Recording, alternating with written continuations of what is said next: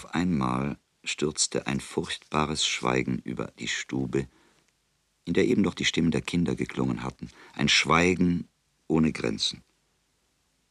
Um vieles gewaltiger als der Raum, der seine Beute geworden war, und dennoch geboren aus dem kleinen Wort genommen, das Jonas eben ausgesprochen hatte. Mitten im halben Wort, das sie memoriert hatten, brachen die Kinder das Lernen ab. Mendel, der auf und ab durch die Stube gewandert war, blieb stehen, sah in die Luft, erhob die Arme und ließ sie wieder sinken. Die Mutter Deborah setzte sich auf einen der zwei Schemel, die immer in der Nähe des Ofens standen, als hätten sie schon seit langem auf die Gelegenheit gewartet, eine trauernde Mutter aufzunehmen. Miriam, die Tochter, hatte sich rückwärts tastend in die Ecke geschoben. Laut pochte ihr Herz. Sie glaubte, alle müssten es hören. Die Kinder saßen festgenagelt auf ihren Plätzen. Ihre Beine in wollenen, bunt bereiften Strümpfen, die unaufhörlich während des Lernens gebaumelt hatten, hingen leblos unter dem Tisch. Draußen schneite es unaufhörlich, und das weiche Weiß der Flocken strömte einen fahlen Schimmer durch das Fenster in die Stube und auf die Gesichter der Schweigenden. Ein paar Mal hörte man verkohlte Holzreste im Ofen knistern und ein leises Knattern an den Türpfosten, wenn der Wind an ihnen rüttelte. Die Stöcke noch über den Schultern, die weißen Bündel noch an den Stöcken, standen die Brüder an der Tür. Boten des Unglücks und seine Kinder. Plötzlich schrie Deborah, Mendel, geh lauf und frag die Leute um Rat. Mendelsinger fasste nach seinem Bart. Das Schweigen war verbannt. Die Beine der Kinder fingen an sachte zu baumeln, die Brüder legten ihre Bündel und ihre Stöcke ab und näherten sich dem Tisch. Was redest du für Dummheiten? sagte Mendelsinger. Wohin soll ich gehen? Und wen soll ich um Rat fragen? Wer hilft einem armen Lehrer? Und womit soll man mir helfen? Welche Hilfe erwartest du von den Menschen, wo Gott uns gestraft hat? Deborah antwortete nicht. Eine Weile saß sie noch ganz still auf dem Schemel.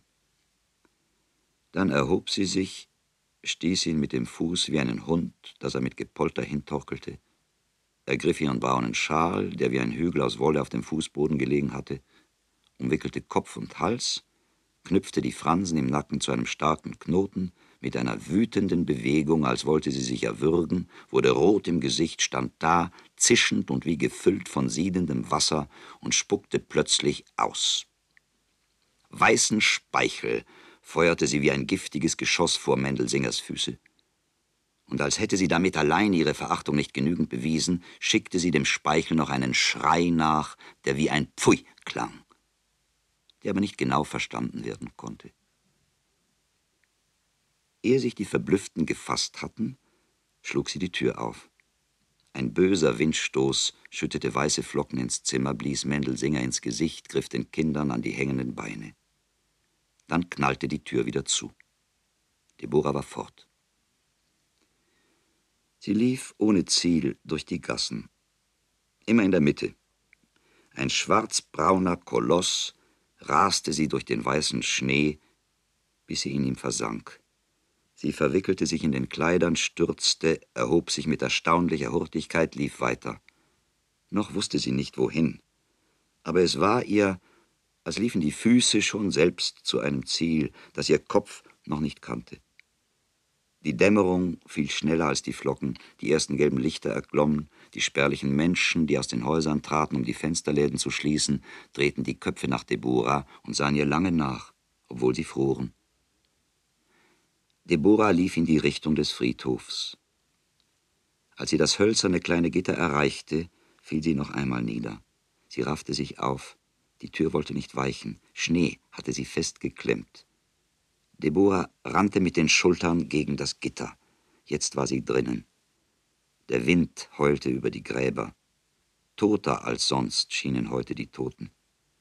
Aus der Dämmerung wuchs schnell die Nacht. Schwarz. Schwarz und durchleuchtet vom Schnee. Vor einem der ersten Grabsteine in der ersten Reihe ließ Deborah sich nieder.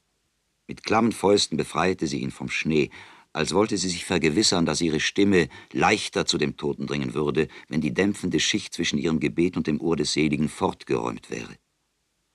Und dann brach ein Schrei aus Deborah, der klang wie aus einem Horn, in dem ein menschliches Herz eingebaut ist. Diesen Schrei hörte man im ganzen Städtchen. Aber man vergaß ihn sofort denn die Stille, die hinter ihm folgte, wurde nicht mehr gehört. Nur ein leises Wimmern stieß Deborah in kurzen Abständen hervor. Ein leises, mütterliches Wimmern, das die Nacht verschlang, das der Schnee begrub und das nur die Toten vernahmen. Nicht weit von den Kluziska-Verwandten Mendelsingers lebte Kapturak. Ein Mann ohne Alter, ohne Familie, ohne Freunde, flink und viel beschäftigt und mit den Behörden vertraut. Seine Hilfe zu erreichen, bemühte sich Deborah. Von den 70 Rubeln, die Kapturak einforderte, ehe er sich mit seinen Klienten in Verbindung setzte, besaß sie erst knapp 25 geheim erspart in den langen Jahren der Mühsal, im haltbaren Lederbeutel aufbewahrt unter einem Dielenbrett, das ihr allein vertraut war. Jeden Freitag hob sie es sachte auf, wenn sie den Fußboden scheuerte. Ihrer mütterlichen Hoffnung erschien die Differenz von 45 Rubeln geringer als die Summe, die sie bereits besaß. Denn zu dieser addierte sie die Jahre, in denen sich das Geld angehäuft hatte die Entbehrungen, denen jeder halbe Rubel seine Dauer verdankte, und die vielen stillen und heißen Freuden des Nachzählens. Vergeblich versuchte ihr Mendelsinger die Unzugänglichkeit Kapturaks zu schildern, sein hartes Herz und seinen hungrigen Beutel. Was willst du, Deborah? sagte Mendelsinger. Die Armen sind ohnmächtig. Gott wirft ihnen keine goldenen Steine vom Himmel. In der Lotterie gewinnen sie nicht, und ihr Los müssen sie in Ergebenheit tragen. Dem einen gibt er und dem anderen nimmt er. Ich weiß nicht, wofür er uns straft. Zuerst mit dem kranken Menuchim und jetzt mit den gesunden Kindern. Ach, dem Armen geht es schlecht. Wenn er gesündigt hat und wenn er krank ist, geht es ihm schlecht. Man soll sein Schicksal tragen. Lass die Söhne einrücken.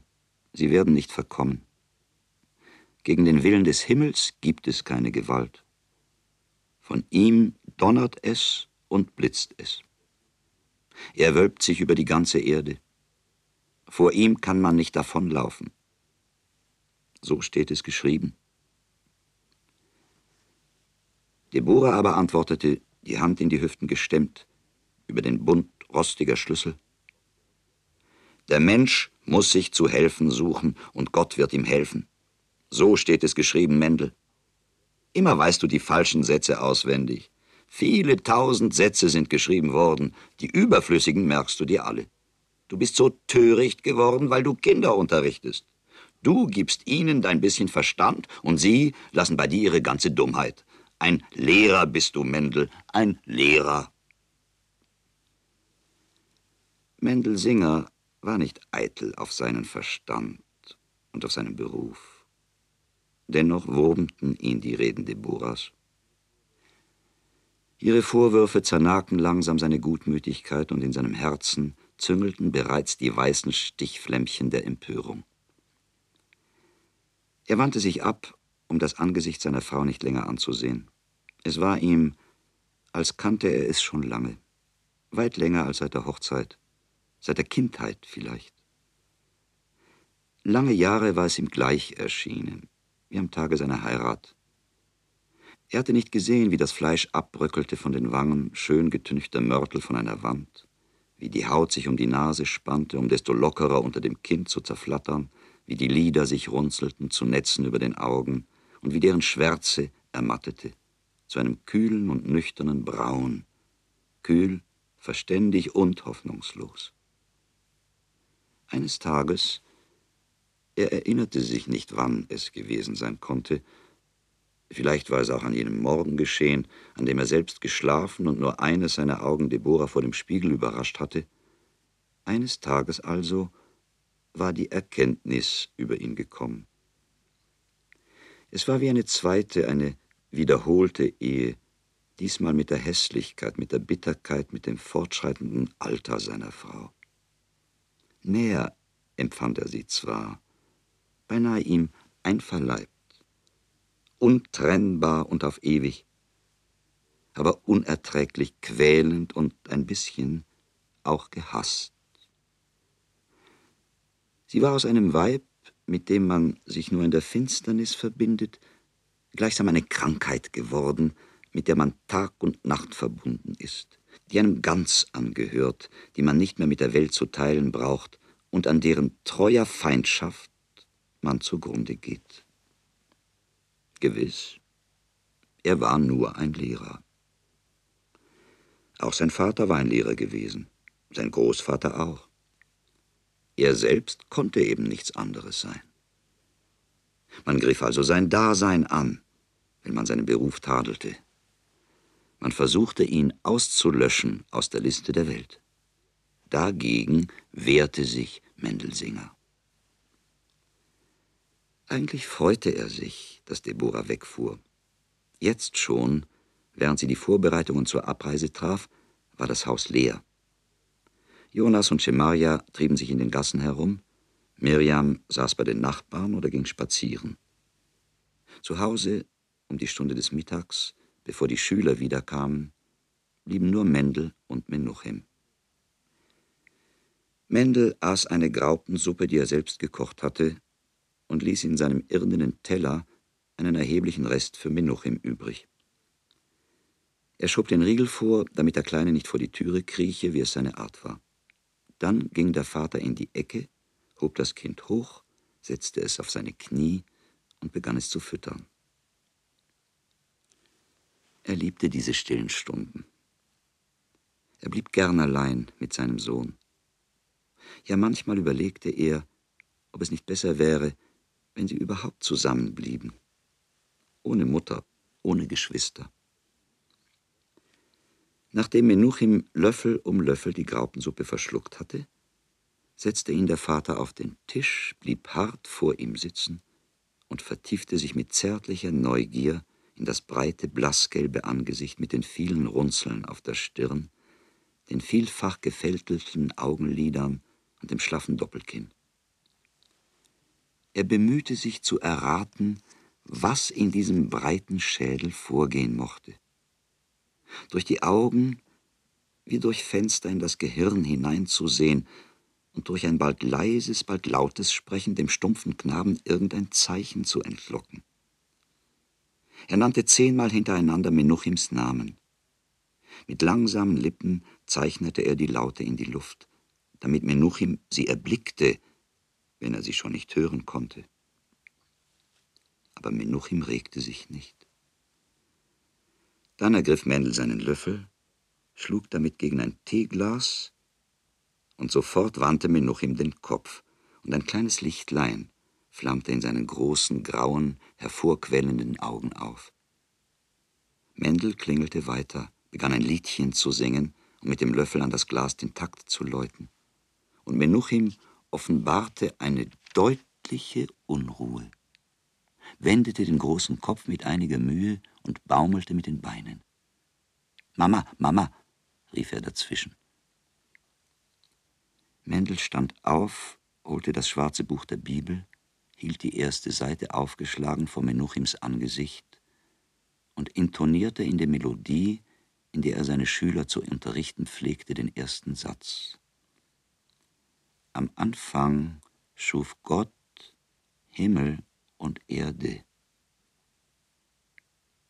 Er wartete einen Augenblick in der Hoffnung, dass Menuchim die Worte nachsprechen würde. Aber Menuchim regte sich nicht. Nur in seinen Augen stand noch das lauschende Licht. Da legte Mendel das Buch weg blickte seinen Sohn traurig an und fuhr in dem monotonen Singsang fort. Hör mich, Menuchim, ich bin allein. Deine Brüder sind groß und fremd geworden. Sie gehen zu den Soldaten. Deine Mutter ist ein Weib. Was kann ich von ihr verlangen? Du bist mein jüngster Sohn, meine letzte und jüngste Hoffnung habe ich in dich gepflanzt. Warum schweigst du, Menuchim? Du bist mein wirklicher Sohn. Sieh her, Menuchim, und wiederhole die Worte. Am Anfang schuf Gott Himmel und Erde. Mendel wartete noch einen Augenblick. Menuchim rührte sich nicht. Da klingelte Mendel wieder mit dem Löffel an das Glas. Menuchim drehte sich um, und Mendel ergriff wie mit beiden Händen den Moment der Wachheit und sang wieder Hör mich, Menuchim, ich bin alt, du bleibst mir allein von allen Kindern, Menuchim. Hör zu und sprich mir nach. Am Anfang schuf Gott Himmel und Erde. Aber Menuchim rührte sich nicht. Da ließ Mendel mit einem schweren Seufzer Menuchim wieder auf den Boden. Er schob den Riegel zurück und trat vor die Tür, um seine Schüler zu erwarten. Menuchim kroch ihm nach und blieb auf der Schwelle hocken. Von der Turmuhr schlug es sieben Schläge, vier tiefe und drei helle. Da rief Menuchim, Mama, Mama. Und als Mendel sich ihm zuwandte, sah er, dass der Kleine den Kopf in die Luft streckte, als atmete er den nachhallenden Gesang der Glocken ein. Wofür bin ich so gestraft, dachte Mendel. Und er durchforschte sein Gehirn nach irgendeiner Sünde und fand keine schwere. Die Schüler kamen. Er kehrte mit ihnen ins Haus zurück, und während er auf und ab durch die Stube wanderte, den und jenen ermahnte, den auf die Finger schlug und jenem einen leichten Stoß in die Rippen versetzte, dachte er unaufhörlich, wo ist die Sünde? Wo steckt die Sünde? Deborah ging indessen zum Fuhrmann Sameschkin und fragte ihn, ob er sie in der nächsten Zeit umsonst nach Klutschisk mitnehmen könnte. Ja, sagte der Kutscher Sameschkin. Er saß auf der blauen Ofenbank, ohne sich zu rühren, die Füße in graugelben Säcken mit Stricken umwickelt, und er duftete nach selbstgebrautem Schnaps. Deborah roch den Brandwein wie einen Feind. Es war der gefährliche Geruch der Bauern, der Vorbote unbegreiflicher Leidenschaften und der Begleiter der Pogromstimmungen. Ja, sagte Sameschkin, wenn die Wege besser wären. Du hast mich einmal auch schon im Herbst mitgenommen, als die Wege noch schlechter waren. Ich erinnere mich nicht, sagte Sameschkin. Du irrst dich, es wird ein trockener Sommertag gewesen sein. Keineswegs, erwiderte Deborah. Es war Herbst und es regnete und ich fuhr zum Rabbi. Siehst du, sagte Sameschkin, und seine beiden Füße in den Säcken begannen sachte zu baumeln, denn die Ofenbank war ziemlich hoch und Sameschkin ziemlich klein von Wuchs. Siehst du, sagte er, damals fuhrst du zum Rabbi. Es war vor euren hohen Feiertagen, und da nahm ich dich eben mit. Heute aber fährst du nicht zum Rabbi. Ich fahre in einer wichtigen Angelegenheit, sagte Deborah. Jonas und Schemaria sollen niemals Soldaten werden. Auch ich war Soldat, meinte Sameschkin. Sieben Jahre. Davon saß ich zwei im Zuchthaus, denn ich hatte gestohlen. Eine Kleinigkeit übrigens. Er brachte Deborah zur Verzweiflung. Seine Erzählungen bewiesen ihr nur, wie fremd er ihr war, ihr und ihren Söhnen, die nicht stehlen und auch nicht im Zuchthaus sitzen sollten. Also entschloss sie sich, schnell zu handeln. Wie viel soll ich dir zahlen? Gar nichts, ich verlange kein Geld. Ich will auch nicht fahren. Der Schimmel ist alt, der Braune hat gleich auf einmal zwei Hufeisen verloren. Übrigens frisst er den ganzen Tag Hafer, wenn er einmal nur zwei Werst gelaufen ist. Ich kann ihn nicht mehr halten, ich will ihn verkaufen. Es ist überhaupt kein Leben, Fuhrmann sein. Jonas wird den Braunen selbst zum Schmied führen, sagte beharrlich Deborah. Er wird selbst die Hufeisen bezahlen. Vielleicht, erwiderte Sameschkin. Wenn Jonas das selbst machen will, dann muss er aber auch ein Rad beschlagen lassen. Auch das, versprach Deborah. Wir fahren also nächste Woche. Also reiste sie nach Klutschisk zu dem unheimlichen Kapturak. Viel lieber wäre sie eigentlich beim Rabbi eingetreten, denn gewiss war ein Wort aus seinem heiligen dünnen Mund mehr wert als eine Protektion Kapturaks. Aber der Rabbi empfing nicht zwischen Ostern und Pfingsten, es sei denn in dringenden Fällen, in denen es sich um Leben und Tod handelte. Sie traf Kapturak in der Schenke, wo er umringt von Bauern und Juden in der Ecke am Fenster saß und schrieb. Seine offene Mütze mit dem aufwärts gekehrten Unterfutter lag auf dem Tisch neben den Papieren wie eine ausgestreckte Hand. Und viele Silbermünzen ruhten bereits in der Mütze und zogen die Augen aller Umstehenden an. Kapturak kontrollierte sie von Zeit zu Zeit, obwohl er wusste, dass niemand wagen würde, ihm auch nur eine Kopeke zu entwenden. Er schrieb Gesuche, Liebesbriefe und Postanweisungen für jeden Analphabeten. Außerdem konnte er Zähne ziehen und Haare schneiden.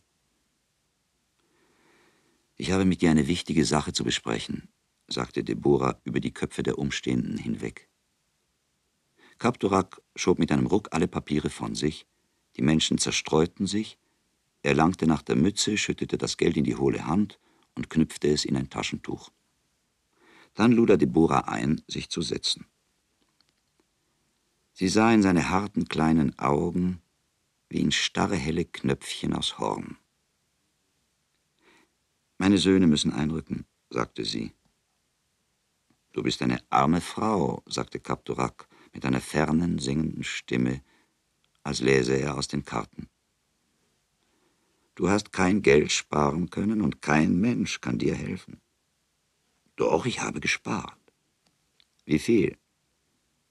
24 Rubel und 70 Kopeken. Davon habe ich schon einen Rubel ausgegeben, um dich zu sehen. Das macht also nur 23 Rubel. 23 Rubel und 70 Kopeken, verbesserte Deborah. Kapturak hob die rechte Hand, spreizte Mittel- und Zeigefinger und fragte, und zwei Söhne? Zwei, flüsterte Deborah. 25 kostet schon ein einziger. Für mich? Auch für dich. Sie handelten eine halbe Stunde. Dann erklärte sich Kapturak mit 25 für einen zufrieden. Wenigstens einer, dachte Deborah. Aber unterwegs, während sie auf der Fuhre Sameschkins saß und die Räder durch ihre Eingeweide und ihren armen Kopf holperten, erschien ihr die Lage noch elender als zuvor. Wie konnte sie ihre Söhne voneinander unterscheiden? Jonas oder Schemaria? fragte sie sich unermüdlich. Besser einer als beide, sagte ihr Verstand. Wehklagte ihr Herz.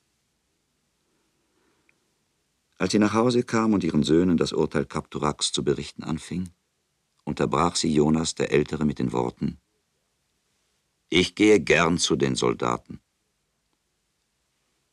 Deborah, die Tochter Mirjam, Schemaria und Mendel Singer warteten wie Hölzer. Endlich, da Jonas nichts weiter sprach, sagte Schemaria, Du bist ein Bruder. Ein guter Bruder bist du. Nein, erwiderte Jonas, ich will zu den Soldaten. Vielleicht kommst du ein halbes Jahr später frei, tröstete der Vater. Nein, sagte Jonas, ich will gar nicht freikommen. Ich bleibe bei den Soldaten. Alle murmelten das Nachtgebet. Schweigsam entkleideten sie sich. Dann ging Mirjam im Hemd und auf koketten Zähnen zur Lampe und pustete sie aus. Sie legten sich schlafen.